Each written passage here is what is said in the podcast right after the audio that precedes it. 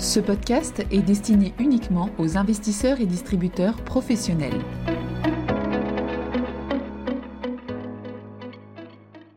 Bonjour à tous. Aujourd'hui, nous allons parler du comité de politique monétaire de la Fed du 16 mars. Alors, ce FOMC avait un petit côté historique parce qu'il était globalement attendu que la Fed remonte ses taux directeurs pour la première fois depuis décembre 2018 et surtout pour la première fois depuis l'épidémie de Covid-19. Il est en effet devenu de plus en plus évident pour les observateurs que la Fed était en retard dans son cycle de normalisation de sa politique monétaire, avec en février une inflation à 7,9%, soit quasiment 4 fois la cible des 2%, et un taux de chômage à 3,8%, soit l'un des plus bas taux de chômage depuis la Seconde Guerre mondiale. Il y a évidemment beaucoup de choses à dire sur ce FOMC, on peut peut-être commencer par la décision portant sur les taux directeurs. La hausse de taux lors de ce comité n'a été que de 25 points de base, il n'y a que le président de la Fed de Saint-Louis, James Bullard, qui a voté pour une hausse de 50 points de base, ce qui montre que si les médias financiers l'adorent pour son franc-parler, ces déclarations sont à prendre avec des pincettes, puisqu'il semble être assez isolé au sein du FOMC, et même le membre du board Christopher Waller, dont il est très proche, a voté pour une hausse de 25 points de base.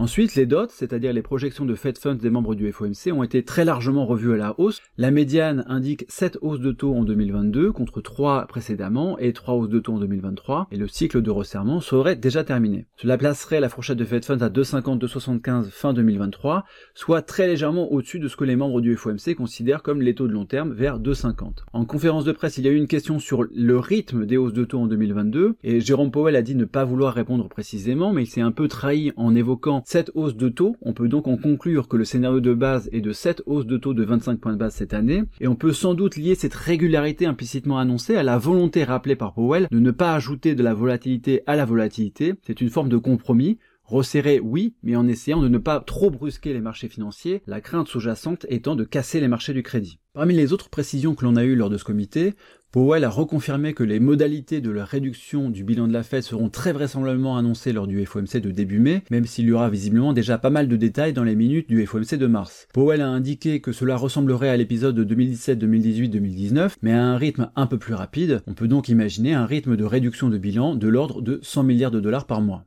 On trouve également plusieurs éléments intéressants dans les prévisions économiques des membres du FOMC. Paradoxalement, la coupe dans les prévisions de croissance 2022 est bien plus nette que pour la BCE, car elle passe de 4% à 2,8%. Et sur l'origine de ce coup de rabot, Powell a indiqué que cela provenait en bonne part des conséquences de la guerre en Ukraine, un peu du resserrement de la Fed, mais il n'a pas donné beaucoup plus d'explications. On peut donc imaginer que la baisse des marchés actions a amené les membres du FOMC à être un peu plus pessimistes. Ceci dit, Powell a répété à de nombreuses reprises lors de sa conférence de presse que la croissance serait forte cette année. Les prévisions d'inflation ont été fortement revues à la hausse, 4,3% en 2022 et 2,7% en 2023. Ici, on pourra s'autoriser à penser que la vigueur de la prévision d'inflation 2023 est liée à la progression rapide des loyers. Powell a aussi dit que la hausse des prix devenait de plus en plus généralisée et que le soulagement que l'on pouvait attendre à propos des chaînes d'approvisionnement n'aura pas lieu à cause de la guerre en Ukraine. Mais l'un des points les plus frappants de la conférence de presse a porté sur l'aveu d'échec de Jérôme Powell. Son nouvel élément de langage est que la Fed doit désormais restaurer la stabilité des une expression utilisée dix fois en conférence de presse et qui sous-entend que la stabilité des prix a donc été perdue. Il a même évoqué une obligation fondamentale à restaurer la stabilité des prix. La Fed reconnaît donc pour la première fois être en retard, behind the curve en anglais. Pour résumer, la normalisation de la Fed est donc lancée, et on sent que les membres du FOMC aimeraient autant que possible que celle-ci soit en pilote automatique sur le reste de l'année, c'est-à-dire avec des hausses de taux de 25 points de base régulières pour essayer de brusquer le moins possible les marchés financiers. Mais la grande question maintenant va être de savoir si la Fed est en mesure de se tenir à ce script. Par exemple, si l'inflation est à 7 ou 8% cet été, les membres du FOMC pourraient être tentés d'aller plus vite. Merci de votre écoute et à bientôt. Communication promotionnelle non contractuelle. Les commentaires et analyses reflètent l'opinion de CPRAM sur les marchés et leur évolution en fonction des informations connues à ce jour. Du fait de leur simplification, les informations données dans ce podcast sont inévitablement partielles ou incomplètes.